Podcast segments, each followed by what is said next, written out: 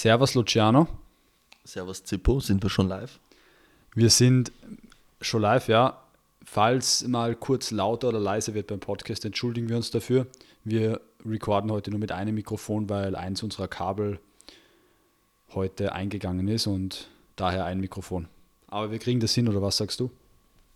Ja, wir kriegen das auf jeden Fall hin. Ähm, amateurhaft wie immer unterwegs, aber gut. Was soll man machen? Ins Mikrofon sprechen müsstest halt bitte, gell? Ja, das mache ich auf jeden Fall. Ähm, eine kurze Frage an dich. Hast du schon die Fight, äh, die Fight Night geschaut vom, von letzter Woche? Nein. Du hast mir sogar noch Ach, geschrieben, komm, hey, schau dir den Kampf an, das war ein richtig schönes defensives Grappling und ich werde mir den anschauen, weil ich bin ein großer Fan von sowas. Ja. Aber ich sagte, ich hatte die Zeit leider bis jetzt nicht. Schade, sehr schade. Es waren wirklich gute Kämpfe dabei. Ich glaube, die Fight Night, die war ja diesmal in Asien irgendwo. Ich weiß ehrlich gesagt gar nicht, äh, wo genau. Weißt du wo? Nein, aber ich vermute Singapur, oder? Das kann gut sein. Es waren sehr, sehr viele ähm, asiatische Newcomer auch auf der, auf der Karte drauf. Ähm, in den letzten Jahren waren ja nicht sonderlich viele ähm, Asiaten in der UC vertreten eigentlich. Wen kennst du da zum Beispiel? Ich meine, die einzigen, die mir jetzt einfallen, wären einmal Doho Choi. Ich weiß nicht, sagte vielleicht was, ist so ein junger Koreaner eigentlich, glaube ich. Das ist der, der mit dem Korean Zombie gemeinsam trainiert, oder? Ähm, genau. Und der zweite wäre der Korean Zombie gewesen. Ähm, Dann haben wir noch den, ähm, ich weiß nicht, Lissi, nein, Lichi, diesen Chinesen, der letztens kämpft hat, auch auf dieser Kamsat Karl. Ling Liang. Wie? Li Ling Yang, glaube ich. Ying Lian. Wir müssen ein bisschen schauen, dass du über Mikrofon bleibst, sonst. Ja, Ling Yan oder Ying Lian. Okay, ja, der, dann natürlich die Wang Li. Ähm, Wei Li heißt sie. Wang Wei. Ja, also wir haben auf jeden Fall ein paar Asiaten, aber ähm, der Talentepool drüben ist, glaube ich, trotzdem sehr groß und man kennt die nicht wirklich. Und bei solchen Fightcards, ähm, die dann speziell in diesen Regionen ausgetragen werden, kämpfen dann viele Lokalmatadore und halt äh, Kämpfer, die man auf anderen Fightcards gar nicht sieht. Ja, es gibt ja sogar ein ähm, Performance-Institut in Singapur, oder? Von der UFC. Also ich habe mal nur so, da haben sie mal ein kurzes Video auf YouTube gepostet, dass da schon sehr viele Talente drüben sind anscheinend, aber. Mich hat zum Beispiel dieser ähm, Kampf vom, äh, muss man da rangehen? Oder? Jetzt, wenn, also wenn der Adin anruft, dann unterbrechen wir den Podcast kurz, weil das ist eine Matchmaking-Angelegenheit, die, die geht auf jeden Fall vor. Yes. Kleine Unterbrechung, sorry dafür, wir sind wieder dabei. Yes, ähm, jetzt Eine zwei, kurze Sache muss ich ja. nämlich noch loswerden zu der Fight Card, wo wir gerade dabei sind.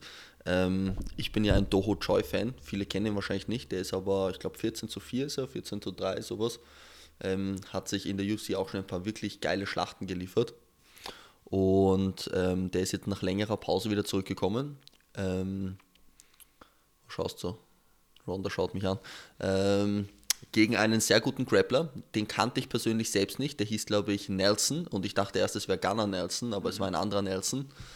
Ähm, und Doho Choi hat sehr, sehr, sehr gutes, für mich defensives Grappling gezeigt. Er war die ganze Zeit eigentlich am Verteidigen, weil der andere, wie gesagt, der Grappler ist und der ähm, Doho Choi ist eher der Striker. Aber das defensive Grappling, was der gezeigt hat, der Doho Choi, hat mich sehr beeindruckt. Der Kampf war ein Draw, und zwar aus dem Grund, dass dem ähm, Choi ein Punkt leider weggenommen wurde, wegen einem Headbutt. Was ich aber, ich meine, nach dem Regelwerk kann man das auf jeden Fall geben. Kann man. Aber ohne Vorwarnung und direkt im Affekt am Boden war das schon sehr, sehr bitter, muss ich sagen, für ihn. Ja, okay. Es war, schon, es war so am Boden, Toho Choi war oben in der Full Guard und wollte so die Hände losreißen und hat halt den so hochgezogen und dann sind sie so mit dem Kopf so ein bisschen halt aneinander geclasht. Also nach dem Regelwerk kann man geben, weil es auch einen kleinen Cut geöffnet hat, aber es war schon sehr bitter, gleich einen Punkt dafür abzuziehen. Da war wahrscheinlich das Cut das größere Problem, das sie dann dazu veranlasst hat, könnte ich mir vorstellen. Kann gut sein, ja. Auf jeden Fall defensives Grappling, ähm, sehr schön anzusehen, empfehle ich dir auf jeden Fall. Mhm. Na, den Kampf werde ich mir auf jeden Fall anschauen, habe ich dir eh schon gesagt. Ähm, ich muss sagen, du hast sicher einige Punkte. Ich habe nicht so viel mitbekommen von der MMA-Welt in dieser letzten Woche, seit unserem letzten Podcast, außer dass Joe Rogan einen Podcast mit dem Triathleten Paul Felder hatte. das wollte ich sogar noch ansprechen. Ja. Ähm, Paul Felder, super Podcast, hat mir sehr getaugt und Paul Felder ist auch ein UFC-Veteran, schon ewig lange dabei. Ähm, super Kämpfer, Mhm. Ähm, und in dem Podcast sprechen sie auch, was ich sehr interessant fand, über das, ähm, wann es Zeit für einen Kämpfer ist aufzuhören. Das finde ich immer einen sehr interessanten Punkt. Und Paul Felder hat für sich selbst gesagt, er wird aufhören zu kämpfen, wenn er keine Chance mehr sieht, den Titel zu gewinnen. Weil mhm. wofür kämpft ein Kämpfer? Ja.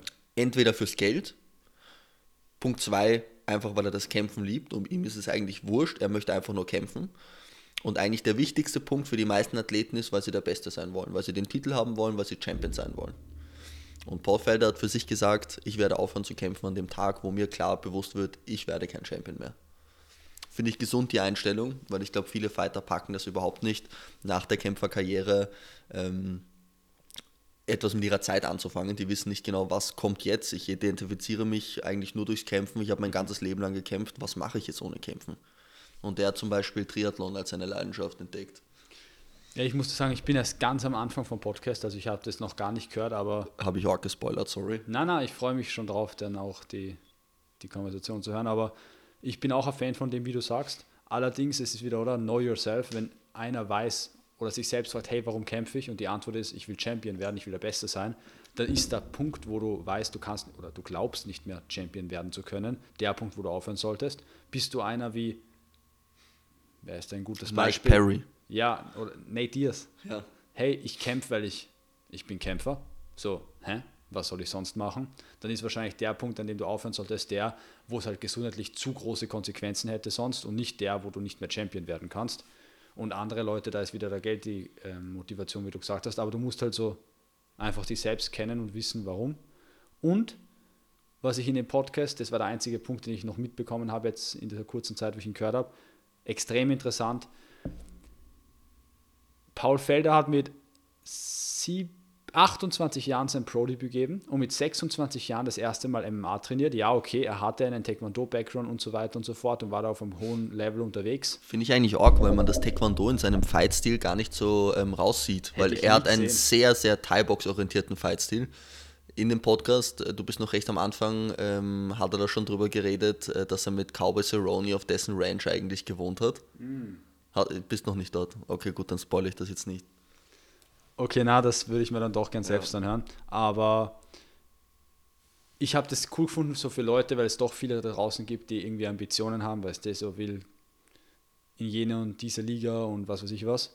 Und sich dann denken, na, jetzt bin ich aber schon, weiß nicht, sag einer irgendwas 26 Jahre alt, als ob ich das noch schaffen kann. So, naja, du kannst es auf jeden Fall noch schaffen. Ich glaube, dass nur weil die meisten Leute mittlerweile mit, sagen wir mal, 21, 22 spätestens ihr Pro-Debüt geben, das nicht ein Anzeichen dafür ist, dass du es mit 26 oder auch später nicht mehr schaffen oder machen solltest oder kannst. Perfektes Beispiel, Frankie Edgar oder Daniel Cormier, beide extrem spät zum Sport gekommen. Frankie Edgar eigentlich nur ein Klempner. Mhm. Daniel Cormier hat nach 30 erst, glaube ich, sein äh, Debüt überhaupt gegeben. Also es gibt Leute, die kommen sehr spät rein und sind trotzdem sehr, sehr, sehr erfolgreich. Mhm. Daniel Cormier, Frankie Edgar, beide ehemalige Champions. Also davon sollte man sich echt nicht abschrecken lassen, wenn es das Ziel ist. Habe ich nämlich schon oft gehört, zum Beispiel mit Freunden, ich sage jetzt keine Namen, aber wenn du das hörst, weißt du genau, dass ich dich meine. Faule Freunde, die ich versuche zum Kampfsport zu überreden, die mir sagen, boah, ich bin zu alt, weißt du, die sind ein Jahr jünger als ich, so ein Scheiße, ja, ich bin zu alt, ich kann nie damit anfangen. Warum? Du fauler Trottel, Alter, steh auf und mach was. Lokaleres Beispiel, weil ein Frankie Edgar, ein Daniel ähm, Cormier sind dann doch sehr weit weg, so vom Feeling her. Ähm, nehmen wir mal den Selim. Liebe Grüße an dich, Selim, falls du das hörst. Selim war bei uns im Podcast und hat erzählt, dass er ähm, seine Kampfsportkarriere mit 23 Jahren gestartet hat, davor nicht wirklich Sport-Background hatte und er ist doch auch der erste deutschsprachige Octagon-Champion worden von der TV-Serie und kämpft mittlerweile bei Octagon, ist dort unter Vertrag, was man in Österreich nicht oft sieht. Das heißt, von dem her ist auch lokal bei uns gibt es einige Beispiele. Ähm, ja. So viel dazu. Sehe ich genauso. Da hast du mir jetzt die perfekte Rutsche zur Überleitung äh, gelegt. Ich habe heute auf Instagram so eine kleine Umfrage gemacht, was äh, die Leute gerne im, im, Podcast hören würden, worüber wir reden, über aktuelle Sachen. Da ist mir jetzt gerade, weil du Octagon gesagt hast, ich habe mir das ja angeschaut vom Selim, die, die, die ganze Staffel, was das war, die Octagon-Staffel. Das ist ja wie die Ultimate Fighter eigentlich im deutschsprachigen Raum. Jetzt haben wir eine neue Ankündigung für die neue Ultimate Fighter Staffel. Wer wird denn da gegen wen äh, coachen? Oh yeah, oh yeah. Ich habe schon gesehen, the game is starting, baby. It's um, Iron Michael Chandler gegen, um, ich weiß nicht, wie man ihn mittlerweile nennen soll, The Notorious um, Dollar Sign McGregor. BIG. BIG, genau. Ja, schau.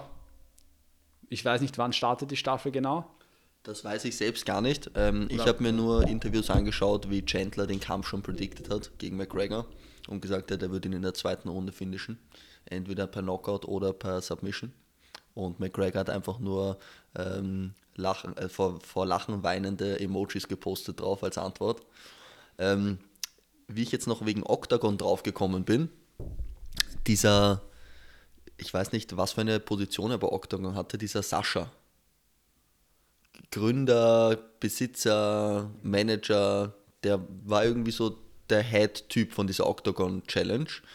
Der hat ja damals äh, bei die Ultimate Fighter gekämpft, auch selbst, äh, war ein Kandidat und zwar in der Staffel von Conor McGregor. War unter Conor ähm, ein Schüler, ein Prospect und hat einen der ist verantwortlich für den äh, berühmtesten Ausraster Connors in der Ultimate Fighter wie er Sascha anschreit, dass er aufstehen soll und nicht die ganze Zeit auf den Boden gehen soll. Wie Connor seine Sonnenbrille smasht, das hast du sicher schon gesehen. Ich habe es mit hundertprozentiger Sicherheit gesehen, weil ich habe die ganze Staffel angeschaut. Stay on your fucking feet, stay on your fucking feet. Erinnerst du dich nicht, wie er so geschrieben hat? Weil Nein, nein, zu im, lang her. im Stand eh gut war und die ganze Zeit halt einen Takedown versucht hat und der nie funktioniert hat. Connor hat Schweißausbrüche gehabt, sein, sein Hemd war nass unter den Achseln, er hat seine Sonnenbrille gesmashed. Alles nur wegen diesem Sascha. Okay, das ist ein sehr witziger Fun Fact. Ich hau jetzt noch einen zweiten Fun Fact drauf, wenn wir schon bei Fun Fact sind, weil du hast gesagt Octagon und das hat mich daran dann erinnert, dass ich nach einem Telefonat mit Michael, Michael, liebe Grüße an dich, ähm, die Info bekommen habe. Wusste ich nicht, dass Octagon, also das Octagon, in dem die UFC Kämpfe veranstaltet, nur die UFC hat. Bellator, One FC und so weiter und so fort. Kreise. Ja, das ist ein Kreis und kein Oktagon. Warum? Weil die UFC so schlau war und sich der Oktagon einfach die Markenrechte gesichert hat und du darfst keine Veranstaltungen in einem Oktagon durchführen. Du kannst auf Formen Patente haben oder, oder wie schaut das aus? Das ist ja verrückt, weil sau viele MMA-Fights in den Boxringen äh, eigentlich, dass da noch keine Boxorganisation das für sich beansprucht hat, wundert mich dann auch. Vermutlich gibt es da halt wirklich nicht das Patent. Es ist halt tatsächlich so, wenn du was im richtigen Stil schützen lässt, bringt sich das schon sehr viel. Und die haben das anscheinend sehr klug gemacht, weil ich meine, ein Oktagon darfst du verwenden für alles, aber nicht fürs Kämpfen. Das finde ich auch und das wusste ich auch nicht, weil man ja doch in Oktagons trainieren darf in Gyms. Frage mich nicht, wie das da handgehabt wird. Vielleicht Ich möchte, ja ich möchte jetzt nicht unsere Firma ruinieren, aber kämpfen wir nicht auch in, also kämpfen unsere Leute nicht auch in Oktagons? Na, wir kämpfen in einem Kreis auch, denke ich. ich ähm, weil ich glaube, es geht um die Form, die unten Ah, rund um okay, das, also nicht okay. der Käfig selbst, sondern die Form quasi unter dem, wie sagt man, ja, für das Gestell vielleicht. Aber es ist auch, Fundament. ja, das Fundament, genau, wenn ich das richtig verstanden habe. Und außerdem ähm, gibt es, genau, noch einen Punkt gab es, habe ich jetzt vergessen, aber ja, wollte ich noch raushauen. Ähm, wusste ich nicht. Finde ich sehr cool. Ähm, die nächste Frage war, was wir eigentlich äh, von, von der nächsten Fight Night nächstes Wochenende halten. Was Ähm, die fette Fightcard, gell? Die Wir haben unglaublich fette Volkanowski am Start Ja. gegen unseren lieben Freund, der mit einem kleinen Setback zu umge also damit umgehen muss, eigentlich, oder kann man sagen? Weil wenn dein Coach auf einmal ich nicht mehr da ist, sagen, also ich finde, das ist ein Faktor. Es kann definitiv ein Faktor sein. Ich finde, es ist unmöglich zu sagen, was diese russischen Ringer äh, als Motivation anleitet oder was die aus dem Konzept bringt und was nicht, weil ich glaube, den könntest mit einem Baseballschläger am Tag davor verprügeln und das wäre ihm eigentlich relativ wurscht für den nächsten Tag fürs Kämpfen. Ähm, aber so einen emotionalen Punkt oder Faktor wegzunehmen von einem Kämpfer, ist dann schon, kann schon, kann schon eine Auswirkung haben, weil ich meine, Khabib und Islam trainieren seit sie Kinder sind zusammen, seit sie Jugendliche sind und waren auch, soweit ich weiß, bei meisten oder fast allen Kämpfen, ich glaube, bei allen Kämpfen von Makachev war Khabib im Corner. Und ich sage jetzt mal was, ich sage nicht, dass es so ist, ich sage dir nur mal was, wie das dein sag mal, dein Denken beeinflussen kann. Du bist Makachev und du so, hey, ich bin jetzt an der Spitze, ich habe es da auch selbst hingeschafft, aber ich hatte natürlich großen Support. Und dieser Typ, der für mich immer ein großer Bruder war, der ist jetzt auf einmal weg, aber nicht weg so, hey, ich muss mich auf meinen eigenen Kampf, sondern ihm ist einfach was anderes viel wichtiger wie das jetzt. Weißt du, ich meine? Und dann, das kann schon irgendwie Sachen mit dir machen, aber ich könnte mir auch genauso gut vorstellen, dass Makachev einfach absolut null beeindruckt ist davon und sein Ding durchzieht. Also ich, ich glaube, das könnte spannend werden. Da Volkanovski, wie gesagt, ich bin großer Volkanovski-Fan worden, habe ich hier schon mal erwähnt. Und ich finde, er ist ein cooler Typ, extrem underrated insgesamt. Und ich hoffe, dass, mir ist egal, wer gewinnt. Ich hoffe einfach, dass nicht so ein, ja, Islam, hol den runter und dann gibt es eine Submission, sondern ich hoffe, dass eine richtige Schlacht ist und dass Islam eine richtige Challenge, ähm, Challenge hat mit dem Volkanovski. Ähm, ich bin da nicht so objektiv wie du. Ich bin da sehr voreingenommen. Ich hoffe ziemlich, dass der Volkanovski gewinnt, weil ich ein riesiger Fan von ihm bin. Ähm, ich glaube es aber nicht. Ich gebe, ohne Witz, ich gebe die Chancen 90 zu 10 für Islam. Also ich sehe das sehr klar. Ich glaube, dass Volkanovski zu klein ist, zu leicht ist. Ähm, ich glaube, dass die den Vorteil, den, den Volkanovski hat, das Stand-up, was er definitiv hat, Volkanovski ist ein sauguter Stand-up-Fighter, wird kleiner werden, weil er selbst im Federgewicht die Leute nicht ausnockt von der Power her. Also würde es auch im Leichtgewicht oder eigentlich, sagen wir, ganz ehrlich betrachtet, ist Makachev ein Weltergewicht, ähm, würde er ihn auch nicht ausnocken. Die einzige Möglichkeit, wie er gewinnen kann, ist nach Punkten zu gewinnen und ich glaube nicht, dass er schafft, fünf Runden dem, dem Ringen von Makachev zu entkommen. Dieser Gewichtspunkt, also da, da stimme ich da schon zu. Vor allem, es ist nicht nur so, dass er leichter ist, sondern er ist leichter gegen einen sehr starken Grappler. Das ist halt ein Problem, weil im Stand-up, finde ich, ist der Unterschied, da geht es mehr dann um die Reach und kannst du den überhaupt treffen und wo ist dein Kopf, wo geht sein Fuß hin und so. Aber beim, beim Grappling spürst halt dann jeden Kilo, den du hochheben musst oder von dem du dich befreien musst. Sehe ich auch so. Ähm, nur das Ding ist, das Stand-up ist komplett wurscht, wenn es gegen Makachev kämpfst. Weil wenn der merkt, okay, sieht es gerade irgendwie nicht so gut aus oder ich fühle mich nicht so sicher, dann geht er halt auf den Boden. Und das kannst du nicht verhindern, egal wie gut deine Takedown-Defense ist. Gegen einen Makachev kannst du nicht verhindern, dass du am Boden landest. Unmöglich. Ähm, über den Kampf haben wir jetzt schon ein, zwei Mal geredet. Worüber wir noch gar nicht geredet haben, ist das Co-Main-Event an diesem, an diesem Tag. Weißt du, welches das ist? Habe ich nicht am Schirm, bitte erleuchte mich. Ist ein Titelkampf. Oder ein Interim-Titelkampf, glaube ich. Sag mal die Gewichtsklasse, vielleicht errate ich es. Ähm, Federgewicht. Die Gewichtsklasse, wo Volkanovski eigentlich gerade pausiert. Ah, hatten wir das nicht besprochen? War das nicht Max Holloway? Nein. Max Holloway hat, glaube ich, auch einen Kampf angesetzt, aber das ist nicht auf dieser Fightcard und hat noch nichts mit dem Titel mhm. zu tun. Es geht um Jair Rodriguez, kämpft um den Interim-Titel gegen Josh Emmett. Mir kommt vor, dass du das erwähnt hattest vielleicht, mhm. aber ich hatte das ehrlich gesagt auch nicht mehr am Schirm und ich bin, ich habe in den letzten Wochen, Monate ein bisschen weniger investiert ins, ins ähm, Kämpfe schauen und so muss sagen, dass mir die zwei Namen, also ich kenne die. Warte mal ganz kurz, ja? Jair Rodriguez? Ja. Weißt schon, wer das ist? Ja, aber warum nicht?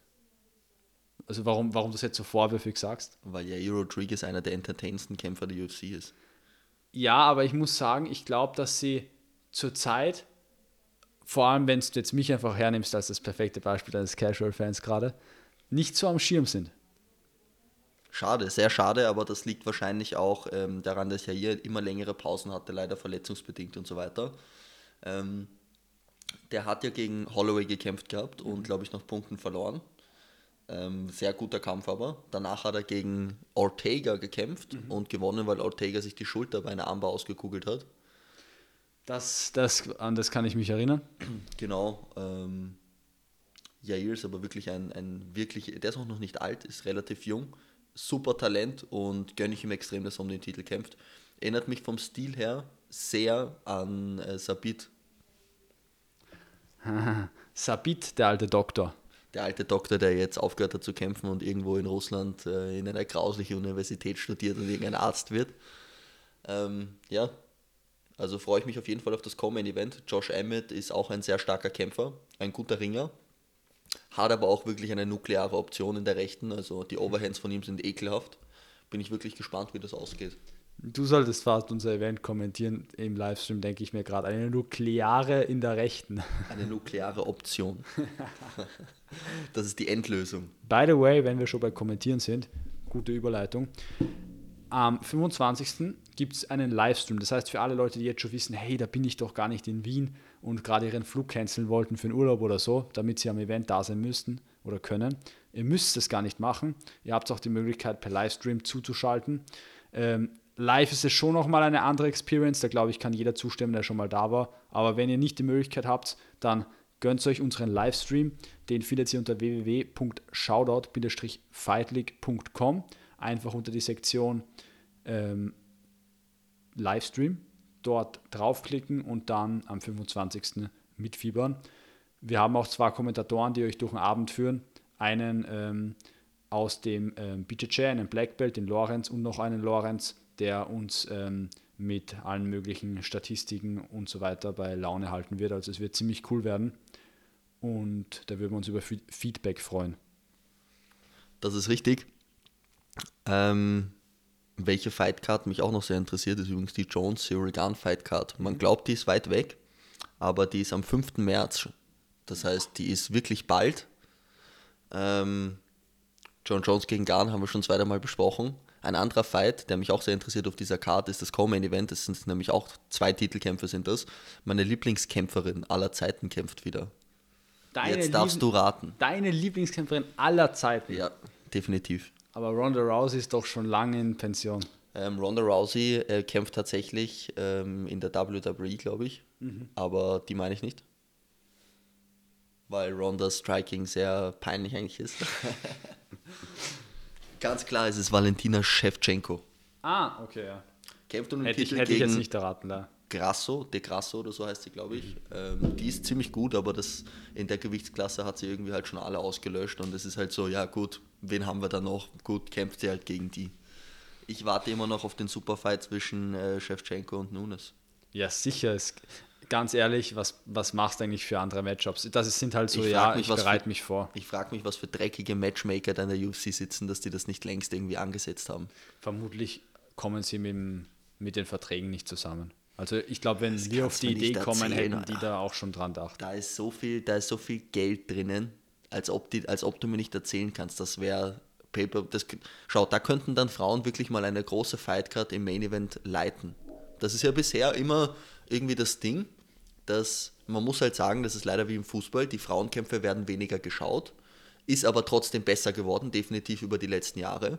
Würdest du sagen, dass es so, ich würde es jetzt nicht wie im Fußball vergleichen, es MMA ist nicht ganz wie im Fußball, kann man schlechter vergleichen, oder? weil die Frauen auf denselben Fightcards wie die Männer äh, kämpfen. Ja, und ganz ehrlich, also ich bin kein Fußballfan, ich, habe, ich schaue, also ab und an sehe ich mal ein Fußballspiel, ich habe noch nie in meinem Leben ein Frauenfußballspiel gesehen, noch nie mal, nicht mal eine Sekunde. Und ich habe auch nicht vor, dass ich mir eins anschaue. Ja, weißt, du, was ja das, MMA weißt du, was das Schlimme dran ist? Nicht so. Weißt du, was ja das Schlimme dran ist? Ich meine, die Frau, ähm, vom, vom Verdienst her ist es natürlich in, bei, im, im Fußball ein riesiger Unterschied zwischen den Frauen und den Männern. Das hat jetzt nichts mit Sexismus zu tun, sondern ganz einfach, dass sie viel weniger Einnahmen machen. Die Leute schauen ja. sich viel weniger an, da sind keine Werbeverträge drin, da ist kein Geld einfach dahinter. Wie soll man die besser bezahlen, wenn kein Geld dahinter ist? Nur das Problem ist, wer schaut denn Frauenfußball? Männer es schauen nicht Frauen, es wird nicht Frauenfußball von Frauen geschaut und Männerfußball von Männern. Ja, ja, sondern sicher, klar. selbst die wenigen Zuschauer, die Frauenfußball hat, sind trotzdem die Männer. Mhm. Also eigentlich müssten sich die Frauen mal abends hinsetzen und die Frauenfußballspiele anschauen, damit da auch ein bisschen mehr Geld reinkommt. Beim MMA ist es ganz anders, weil die Frauen auf denselben Fightcards kämpfen wie die Männer. Ähm, eine Sekunde bitte. So, wir hatten eine zweite kurze Unterbrechung. Heute geht es hier ab Rambazamba bei uns, gell? Ähm, ja, ich bin ein bisschen aus dem, ich habe ein bisschen den Faden verloren, aber was ich eigentlich sagen wollte, im MMA ist es ja anders, weil die Frauen auf denselben Fightcards wie die Männer kämpfen. Ähm, deswegen ist es, glaube ich, schwierig zu unterscheiden, auch was läuft gut, was läuft schlecht. Wenn du dir jetzt eine ganze Fightcard anschaust, wo jetzt eine Frauenkampf drauf ist, kannst du schwierig sagen, wie viele Leute haben eingeschaltet für diese Frauen. Ja, stimmt, da werden wahrscheinlich so ihre Metrics haben, die UFC, wie sie sowas feststellen. Mit hundertprozentiger Sicherheit sind sie weniger dominant von den Zuschauerzahlen und ähm, Umsätzen wie die Frauenkämpfe, das ist klar. Aber das, das ist, glaube ich, einer der Vorzeigesportarten, wenn es um dieses Thema Gleichberechtigung zwischen Männern und Frauen geht, würde ich sagen, MMA generell. Darauf wollte ich nämlich eigentlich zurück, weil die Verdienste doch sehr nah äh, beieinander liegen oder gleich auf teilweise sind. Ähm, ich würde mich aber definitiv freuen, weil auch bei den riesigen Frauenkämpfen ähm, sind sie meistens das Co-Main-Event oder so. Es ist selten, dass diese riesen Frauenkämpfe ein Main-Event ist. Und ich würde mich zum Beispiel wirklich freuen und ich glaube auch, dass das Main Event zwischen Shevchenko und Nunes zum Beispiel, was einfach die zwei besten Frauenfighter aller Zeiten wahrscheinlich sind aktuell, ähm, ich glaube, dass das sehr viel Pay-Per-Views einspielen würde und dass und die dann, definitiv halt anführen könnten, eine Fightcard. Und dann acht Monate später oder so, noch ein fettes Pay-Per-View, Gewinnerin von Shevchenko und Nunes gegen Kayla Harrison. Oder Chris Cyborg. Und ähm, Co-Main ist Logan Paul versus Jake Paul. Du, One FC gegen du UFC. Bist ein, du bist ein kranker, kranker Mann. Wirklich, dich darf man nicht ans Matchmaking-Pult lassen. Das wäre eine Katastrophe. Ich mache Matchups, die bringen Millionen. Ja, du UFC, machst Matchups, die schaut kein Schwein an. Logan Paul gegen Jake Paul würdest du nicht schauen? Nein, würde ich nicht schauen, weil ich wüsste, das sind zwei Brüder, die sich vorher irgendwas ausgemacht haben. Oder was für einen Sinn hat das, sich das anzuschauen? Okay, okay. Ähm, Luciano, hast noch abschließende Worte, weil aus ähm, verschiedensten Gründen müssen wir den Podcast jetzt beenden. Wir sind eh sehr gut in der Zeit und. Du, abschließende Worte habe ich eigentlich nicht, außer dass ich mich riesig auf unser Event freue. Das rückt immer näher, zwei Wochen haben wir noch. Leute, ich, es ist letztes Mal schon so gewesen, die Leute so, ja, wo kann man Tickets kaufen? Wir haben es zwei, dreimal promotet. Schaut vielleicht einmal auf Instagram, ihr ja. Keks. Na, und die Leute dann so, ja, das mache ich noch. Wir haben viele auch Kollegen dabei gehabt, die leider kein Ticket mehr bekommen haben. Wir können nur limitiert Leute reinlassen, weil es einfach vom Platz sonst nicht sich ausgeht. Und die haben keins mehr bekommen, weil sie dann doch zu lange gewartet haben. Also jeder, der wirklich gern dabei sein will, ähm, tut uns und auch euch selbst dann gefallen und holt euch jetzt schon euer Ticket auf der Homepage und freut sich auf richtig coole Kämpfe. Es sind kranke Matchups dabei, das kann ich euch schon mal versprechen. Und ich hoffe, ich sehe euch alle vor Ort, weil letztes Mal sind wirklich einige nicht reingekommen, weil kein Platz mehr war. Also holt euch die Tickets lieber jetzt. Luciano, ich danke wie immer für deine Zeit und fürs Update. Ähm, ich habe jetzt einen Wunsch und ihr seid Zeuge. Ich wünsche mir, dass du dich für nächstes Mal ähm, ein paar Punkte für mich raussuchst und mich überrascht mit Content. Ich gebe mein Bestes. Ich wünsche euch eine schöne Woche. Ciao, ciao. Servus.